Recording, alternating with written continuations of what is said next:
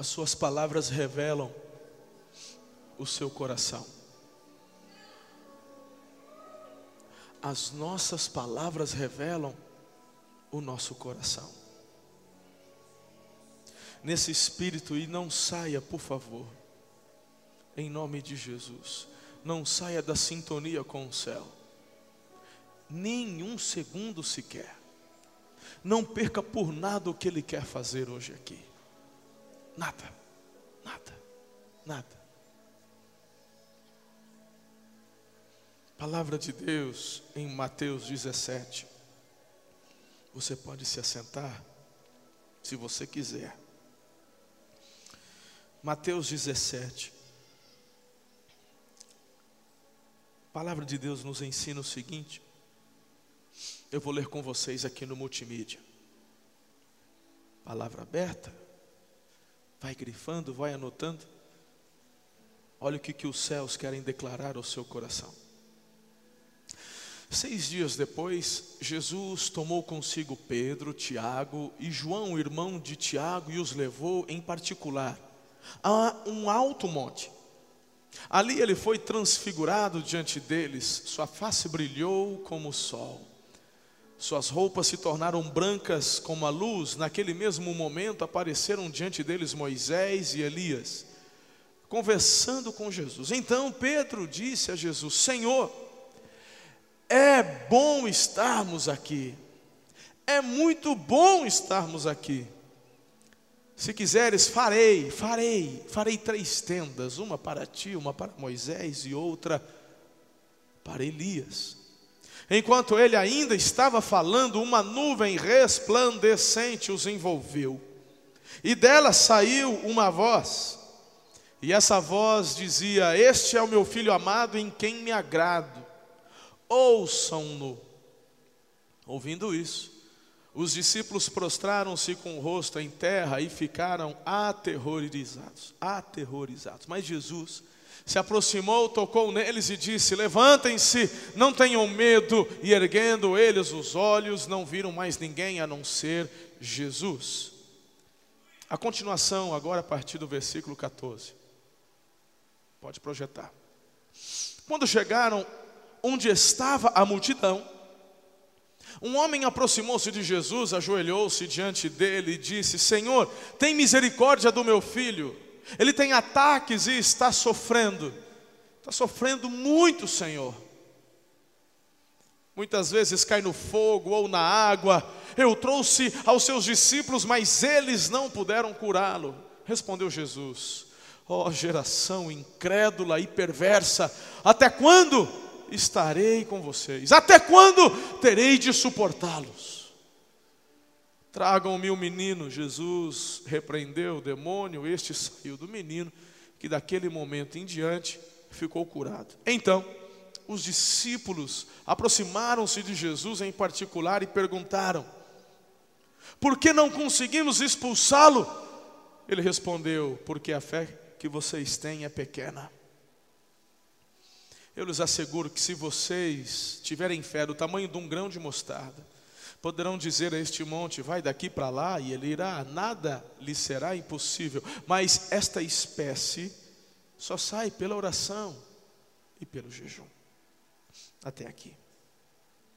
Queridos, que experiência extraordinária esses homens tiveram. Que experiência. Jesus convida três do seu colegiado apostólico para uma experiência à parte. Nove ficam no vale, três sobem no monte com ele. Nesse texto que eu acabei de ler para vocês, quatro personagens se destacam pela sua fala. A primeira, logo de cara, você vê o Pedro. Depois, o Pai, o Deus Criador se manifesta, há uma fala, há algo ali que é exposto, logo em seguida, as palavras de Jesus e por fim, a, as palavras do pai do menino endemoniado. Cada uma dessas falas revela algo do fundo do coração.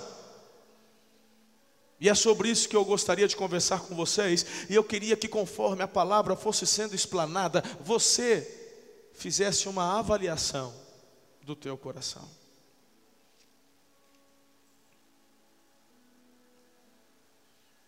Não perca de vista a glória. A glória. A glória de Deus. Não perca de vista a glória de Deus, porque Ele quer te visitar, Ele quer te inundar, Ele quer fazer algo sobrenatural, Ele quer que você, assim como Pedro, Tiago e João, tenham uma experiência com a glória dEle.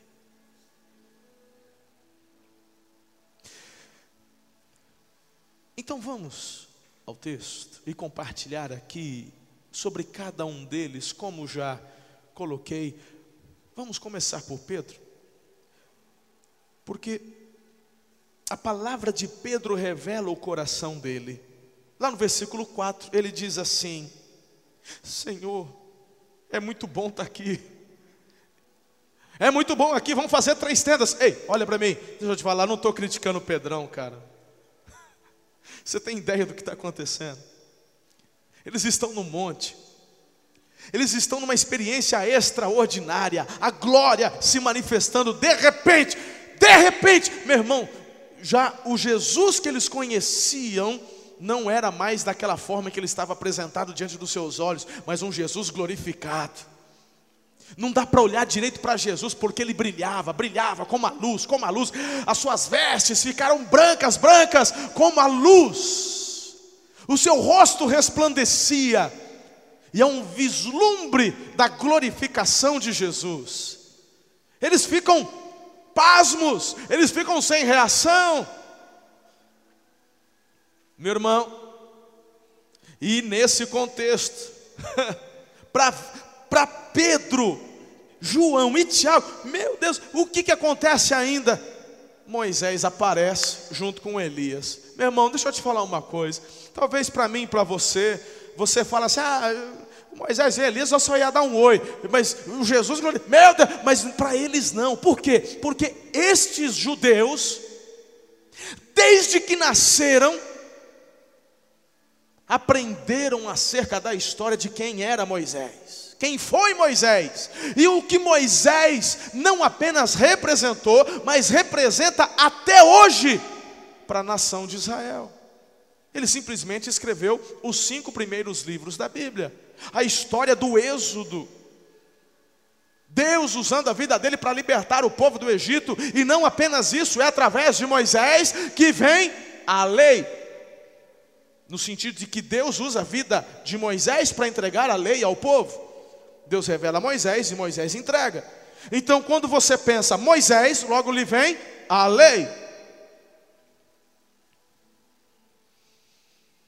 Leia o Pentateuco que você vai perceber quem foi Moisés, a experiência de Moisés. Moisés não é apenas um referencial ou uma memória que é lembrada por sua liderança, mas Moisés é uma inspiração para o povo judeu no que diz respeito a relacionamento com Deus. Todo judeuzinho, hoje, talvez só os ortodoxos, quando nascem, tem que decorar, decorar o Pentateuco. Tem que estudar, tem que ler. Meu irmão, e de repente, quem que o Pedro está vendo? Moisés. Uh, tá vendo, João? O Moisés. Ah, mas e o Jesus? Não, o Jesus é bacana, mas Jesus a gente está vivendo com ele. Mas eu nunca tinha visto Moisés. Será que Jesus deixa a gente tirar uma selfie com ele? E o Elias? Meu irmão, Elias é o ícone da classe dos profetas. Simplesmente é o profeta que Deus tomou para si, ele não experimentou a morte. O Elias é um camarada que durante o reinado de Acabe, Deus o levanta para trazer um avivamento, um alinhamento do povo de Israel com o céu. E numa batelada só, meu irmão, ele já passa ao fio de espada 850 falsos profetas.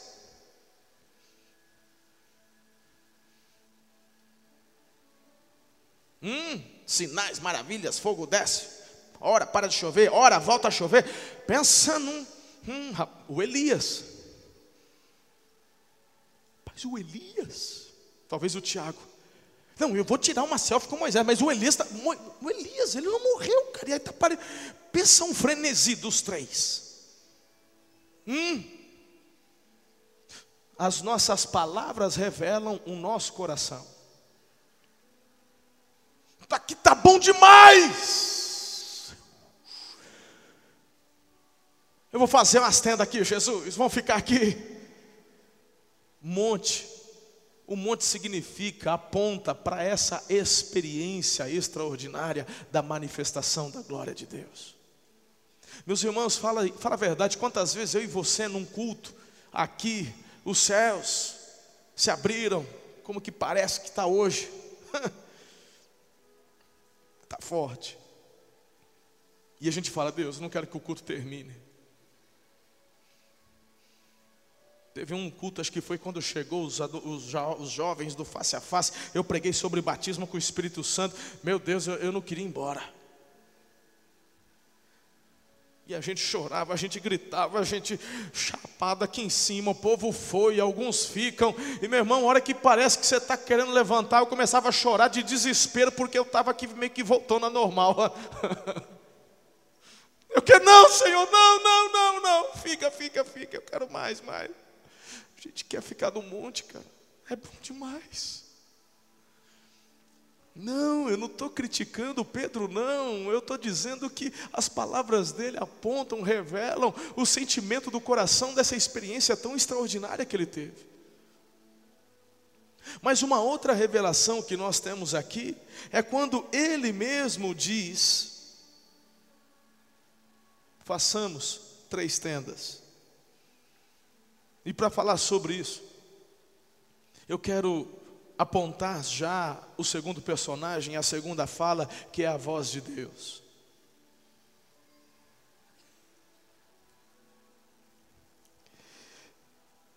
O versículo 5 fala e diz que esse Deus bradou. Olha, a Bíblia fala que uma nuvem resplandecente envolveu o monte, certo? Certo? Estamos juntos até aqui? Hã? Uma nuvem. Agora, irmão, eu gosto de viajar um pouco na maionese, eu fico assim, né? Porque isso aqui é um registro. Mas tem muito mais coisa que aconteceu que não foi, que não foi colocado. Então fico, será? será? Rapaz, eu fico imaginando o Moisés, a hora que a nuvem começa a chegar em volta do monte, eu fico imaginando o Moisés cutucar ele, olha, olha o que vai acontecer. Rapaz, eu lembro quando aconteceu comigo a primeira vez no Sinai, a nuvem chegou, rapaz, que eu, misericórdia, que eu quase morri do coração, deu uma tremedeira, ai, ai, ai, ai, ai, fico olhando, fico, ah, não falei, tudo lá, os três com a boca no chão, os dois, que eu falei para você, Ei, pai, o senhor é demais, o senhor faz de propósito, né, Senhor? Esse Deus é demais. Eu fico imaginando as conversas dessas. Eu sei que eu sou meio variado, mas. Porque, meu irmão, aconteceu com Moisés, não aconteceu? A nuvem vem e envolve. Era assim até, não só quando Moisés subia no monte, mas quando Deus o chamava para a tenda do encontro, a nuvem vinha. Ei, olha para mim.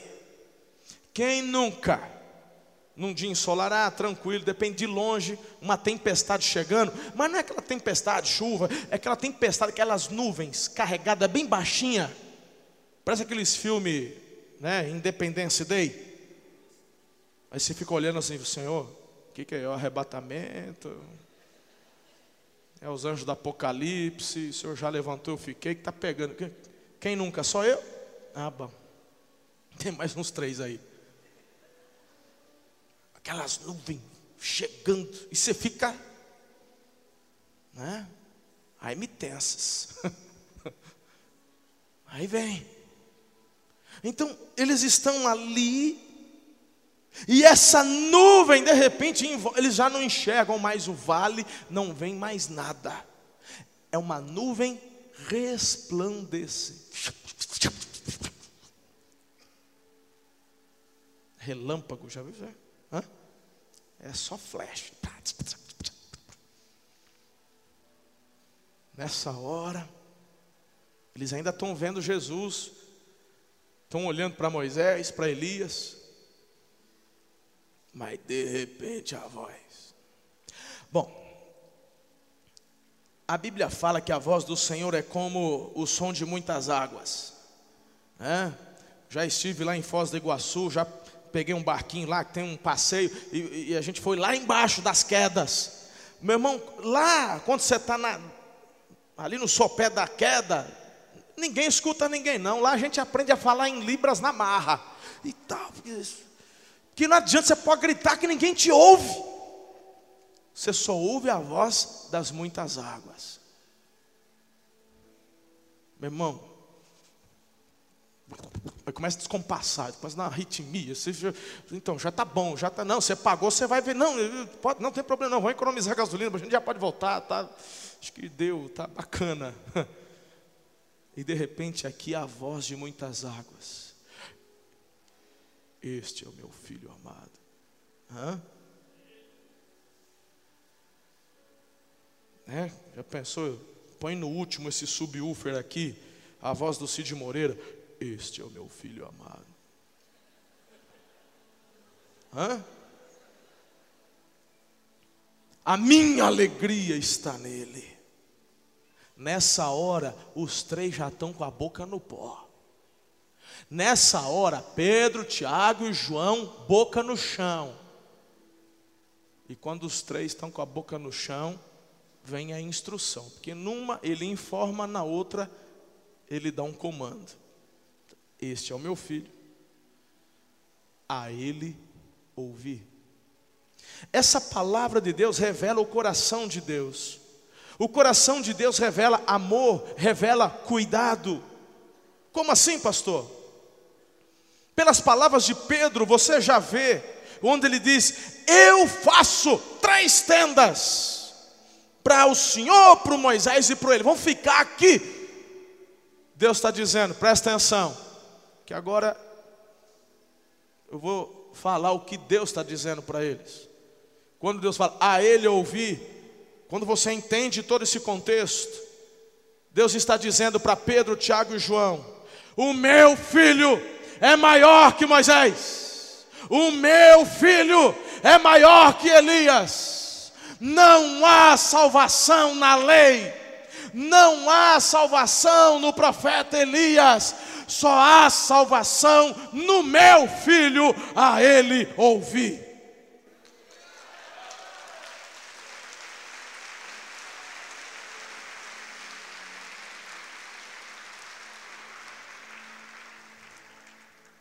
Entenda, entenda. É o que acontece conosco muitas vezes. São muitas as vozes que começam a ecoar nos nossos ouvidos. E agora começa no coração dos três uma, uma, uma, uma, dúvida, um questionamento. Como é que nós vamos agora envolver? Como é que vai ser esse equilíbrio? Jesus, Moisés, Elias. Deus fala, é um. Porque a lei quem deu para Moisés fomos nós, eu, meu filho, o Espírito.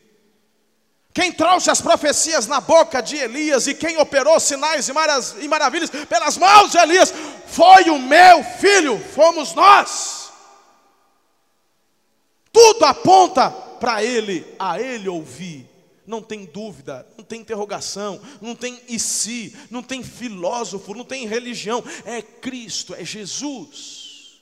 A ele ouvir. As pessoas ficam muitas vezes nessa luta, nesse questionamento. Vem para a igreja, mas quer ouvir as vozes que ecoam por aí. Querem a palavra de Deus, mas fica dando ouvido a filosofias, a...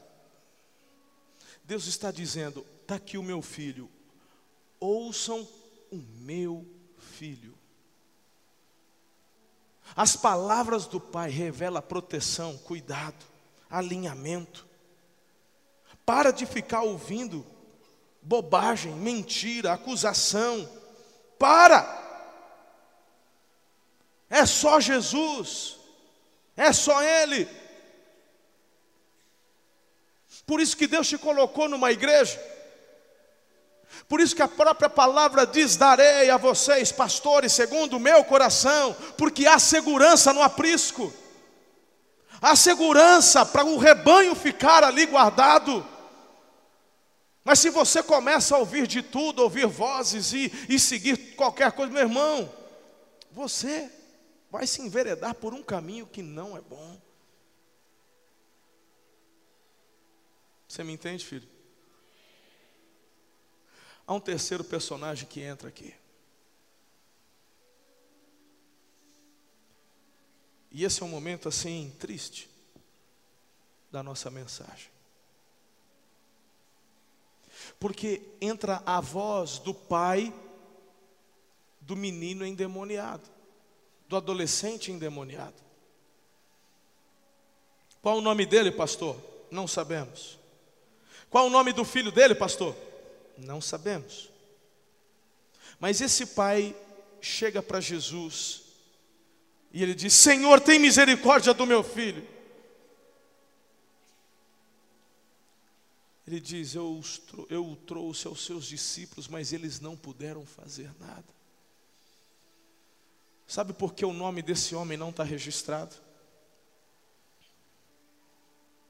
Porque ele justamente representa a mim e a você representa a humanidade, representa as pessoas, porque a voz desse homem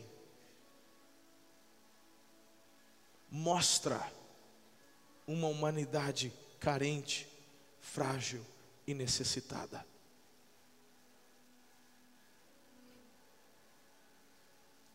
Eu e você. No livro de Marcos, do Evangelho de Marcos, a mesma história é contada. Existem algumas revelações ou uma explicação, alguns detalhes a mais. Por isso eu quero ler para você.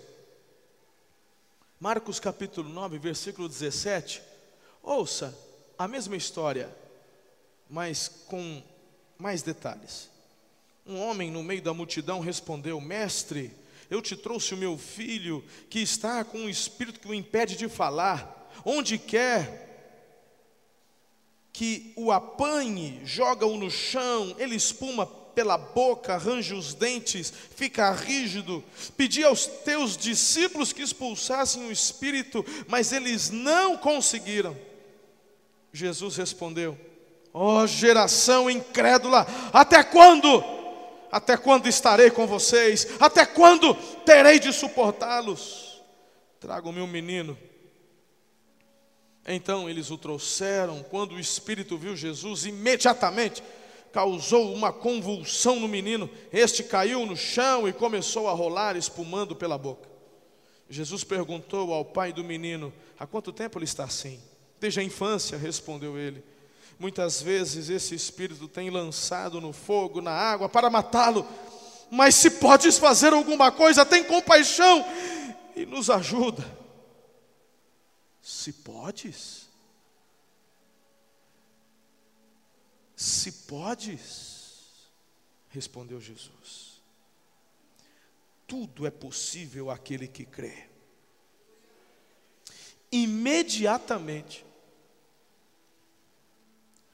Imediatamente, o pai do menino exclamou: Creio, ajuda-me a vencer a minha incredulidade. Quando Jesus viu que uma multidão estava se ajuntando, repreendeu o espírito imundo, imediatamente. Jesus deu uma ordem de comando falando assim: Espírito mudo e surdo, eu ordeno que o deixe nunca mais volte a entrar nele. E assim aconteceu. Ei, olha para mim. A pergunta que surge aqui é por que, que os nove não conseguiram? Você tem nove discípulos, nove apóstolos, chamados a dedo por Jesus, não são cargos comissionados, cargos políticos. Jesus escolheu você, você, você, vem. Nove, nove estavam lá, homens que estavam vendo Jesus ensinando uma vida de oração, uma vida de temor, uma vida de obediência, uma vida de plenitude do Espírito, de poder, de glória. Eles estavam vendo Jesus em autoridade expulsar demônios, curar enfermos. Jesus já estava ensinando para que realizassem o ministério. Lembra dos 70 comissionados, as casas de paz? Jesus já está ensinando, filhos. Mas agora nada acontece. Por quê? Aí eu olho para Atos 19, 11, e lá está escrito que Paulo, ele exercia sinais, maravilhas, e só o lenço de Paulo. Pensa, um monte de gente, tá, o pessoal catava o lenço, ia lá, bot... pegava o avental de Paulo, as pessoas eram libertas, os demônios iam embora e eram curados. Agora, meu irmão, se um lenço do Paulo fazia isso, por que, que nove discípulos oram e o demônio não sai? É sobre isso que eu estou falando hoje aqui. É sobre isso que nós acabamos de cantar. Eu estou falando da manifestação da glória de Deus. Paulo vivia na plenitude da glória do Espírito de Deus. Paulo era cheio do poder do Espírito Santo de Deus. Os discípulos ainda não haviam experimentado, mesmo que Jesus já estava ensinando.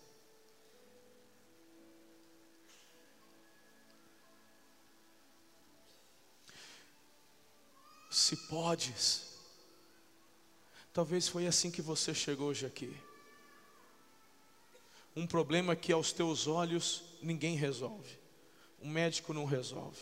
O psicólogo ou a psicóloga não resolvem. O governo, o juiz, o promotor, o advogado, a polícia, ninguém resolve.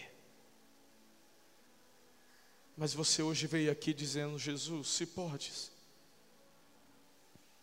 E Ele está manifestando a presença dele aqui para dizer: se eu posso tudo é possível ao que crê. A questão é: qual vai ser a sua reação diante disso? Porque aquele homem, a primeira coisa que ele faz é gritar: creio. Sabe o que é mais interessante? Não é uma afirmação de convicção, é uma afirmação pela fé e uma fé frágil.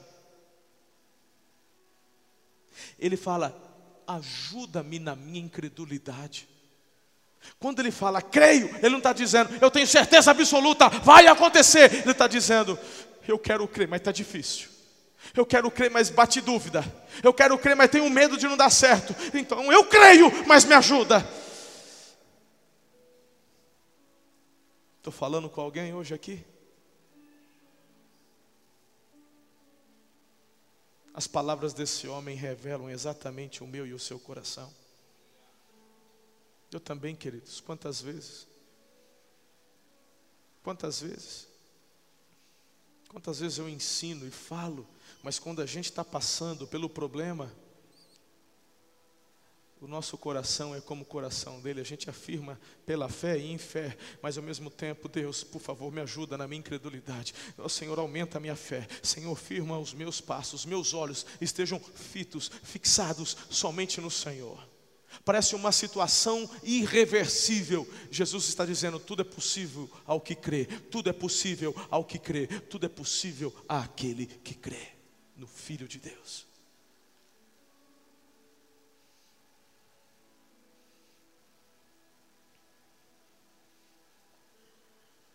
Jesus, ele, ele se compadece. Ele se compadece daquele homem. Agora, por favor, presta atenção no que eu vou te falar. Eu estou caminhando daqui a pouco para o término dessa mensagem.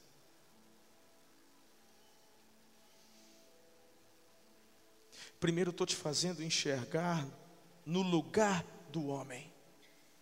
Agora eu quero que você enxergue essas palavras no lugar de Jesus. O que te faz reagir com relação às pessoas que estão clamando, Faz alguma coisa. Faz alguma coisa. O que, que você está fazendo? É sobre isso que essa mensagem fala. O que você está fazendo? Quando você olha para essa humanidade frágil, corrompida, essa, quando você olha para e vê que as coisas não estão bem, o que, que você faz? Você está no monte. Aqui a igreja, nesse momento, está representando um monte, está representando a glória, meus, meus irmãos. Mas quando você sai do monte, o que você encontra não é legal. O que, que você faz? E aqui eu termino a mensagem trazendo a quarta fala. E o coração de Jesus é revelado. O coração de Jesus revela, querido, a autoridade dele e o desejo dele de que todos sejam salvos.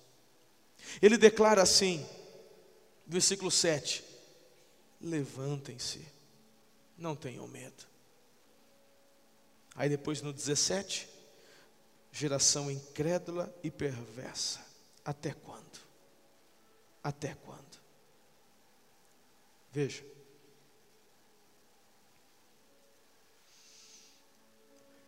A primeira parte, e eu quero dividir a fala de Jesus em duas partes. A primeira dela é quando ele diz: levantem-se. Essa fala quer dizer o seguinte: o monte é um lugar gostoso, o monte é legal, tanto que eu os chamei para cá, eu os convidei para essa experiência. Dá vontade de ficar, mas ninguém planta no monte.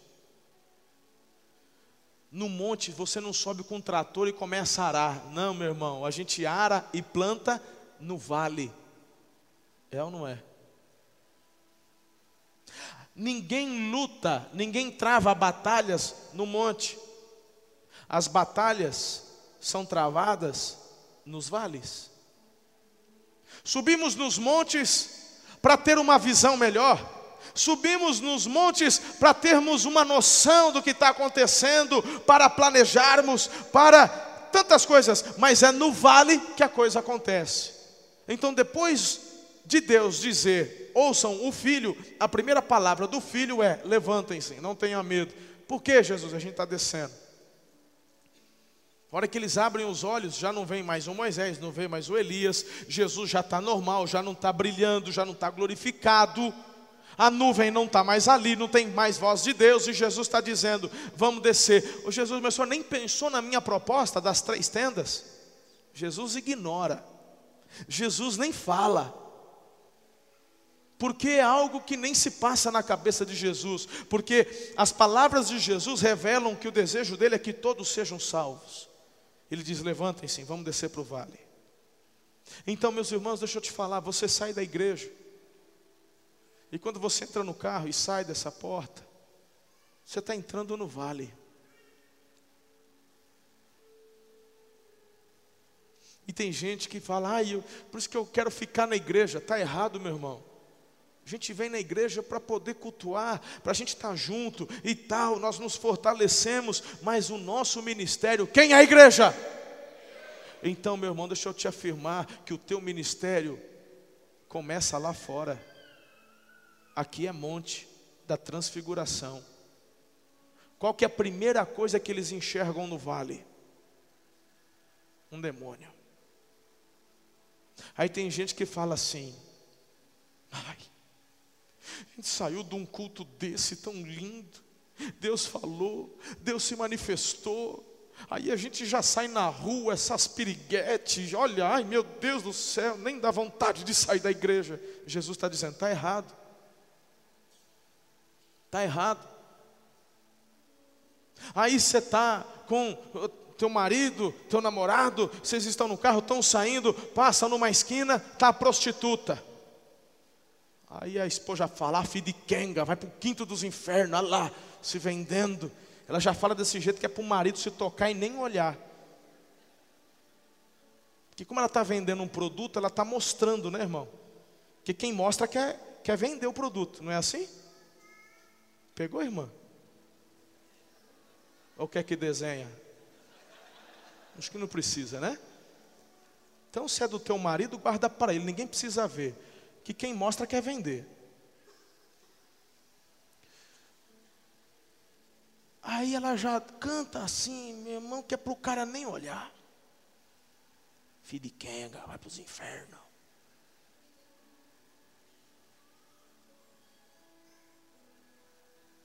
Quantas vezes você já passou na rua, viu alguém embriagado, dormindo, todo sujo, largado por conta da bebida, numa calçada? Ah, você é filho do demônio, tá aí, essa tranqueira aí, já fala alto que é para os filhos ouvir. Tá vendo? Aí, ó, ó o serviço. A desgraceira. Ó o que a cachaça faz. Estuda não para você ver, moleque. Não é assim? Hum, já ouviu, né?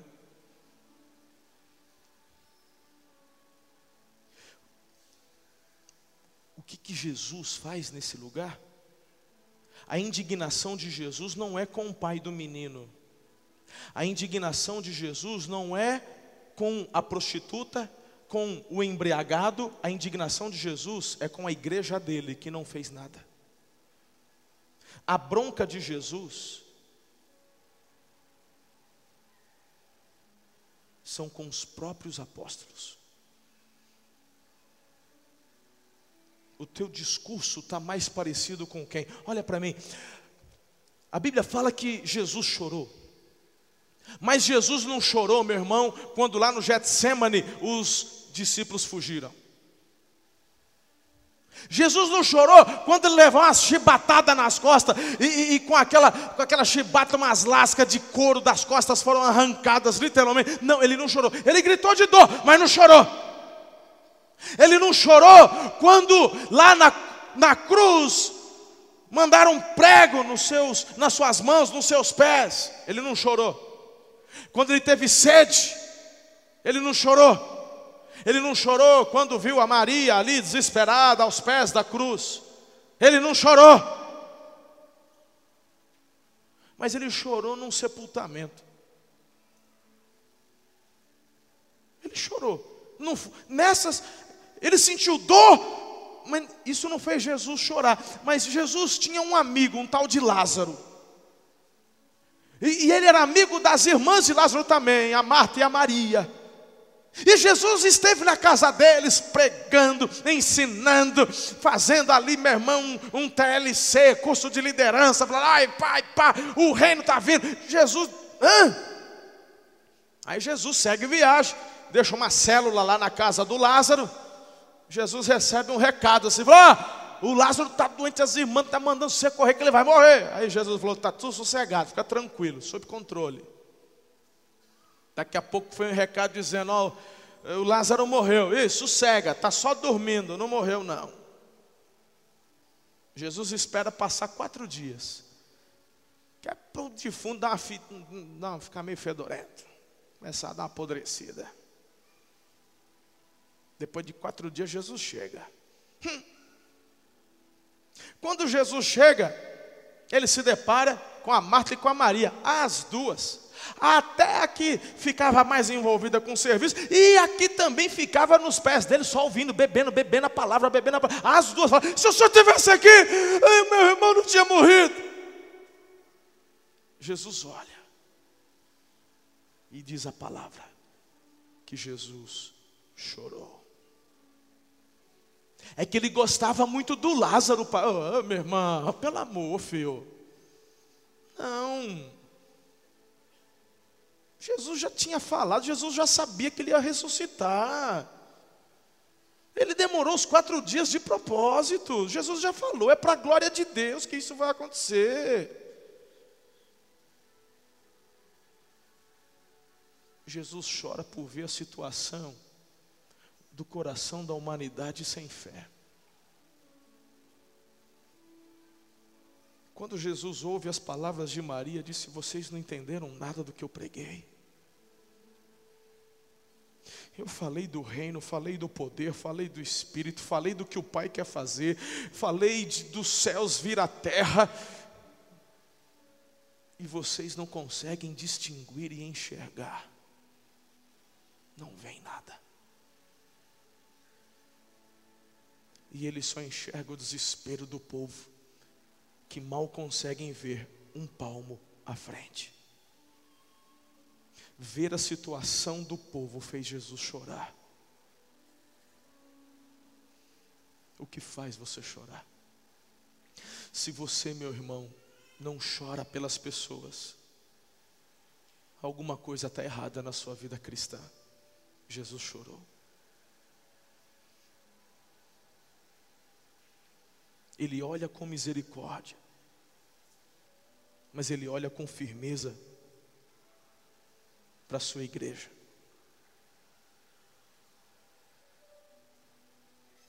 Para a igreja o discurso é diferente. Para a igreja que já sabe quem Ele é, para a igreja que já tem experimentado o que Ele tem para dar, Ele diz: até quando? Até quando? Até quando a igreja vai continuar acomodada? Até quando você vai continuar dormindo? Até quando você vai continuar indiferente? Até quando você vai continuar frio na oração? Até quando você vai continuar desobediente, rebelde? Até quando você vai continuar infiel? Até quando você vai continuar desleal? Até quando você vai viver uma vida sem depender do amado Espírito Santo? Até quando você vai ficar alheio ao discipulado, ao cuidado um a um, às células? Até quando você, meu irmão, vai ficar sem fé na palavra de Deus? Até quando você vai continuar no pecado? Até quando você vai continuar infrutífero? Até quando você vai continuar a juntar tesouros nessa terra? Até quando você vai ficar vivendo apenas para este mundo? Até quando? E Jesus diz: geração incrédula.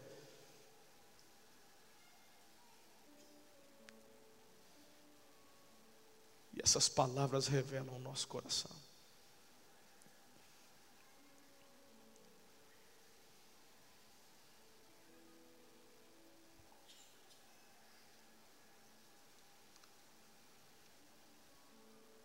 Em que ponto você está? Você ama a palavra de Deus? Ama a manifestação da glória de Deus? Mas você não ama o que Deus ama?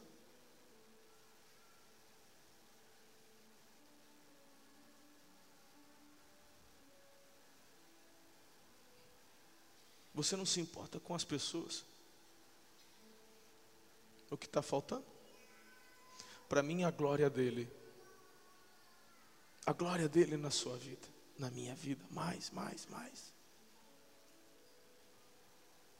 Pessoas que acham que já está bom, por quê? Porque só enxergam assim.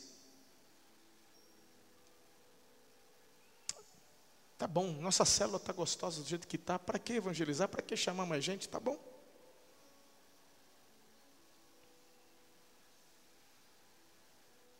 Por que ter uma vida santa? Por que ter uma vida de obediência aos princípios da palavra?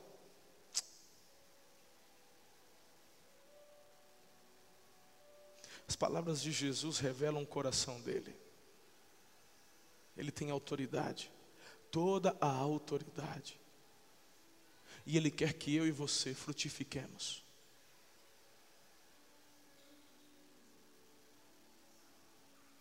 Só tem uma forma disso acontecer a glória que você recebe no monte te acompanhar. A gente não permanece no monte porque temos que descer nos vales. Mas quando a gente desce nos vales, depois de sair do monte, o monte está dentro da gente. Porque a glória do Espírito se manifesta dentro de você. É o que essa canção acabou de falar. Não me deixe ir sem a tua presença. Sem ti não irei. Sem ti não irei. Sem ti não irei. Senhor, deixa eu fazer parte de uma geração que anseia pela tua glória mais do que a própria vida.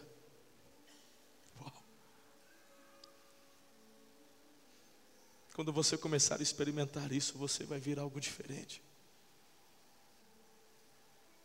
Você abandona a vida da crítica, você abandona a vida da frieza. Você vai, você vai parar de ouvir até quando? O que, que o Espírito de Deus fala para você hoje? Até quando? Desça.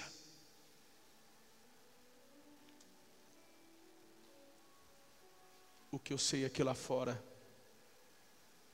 existem milhares de pessoas dizendo: se podes, faz alguma coisa pela minha vida, pelo meu filho, pela minha família, se podes. E quem está cheio da glória diz: se posso, tudo é possível naquele que crê em Jesus.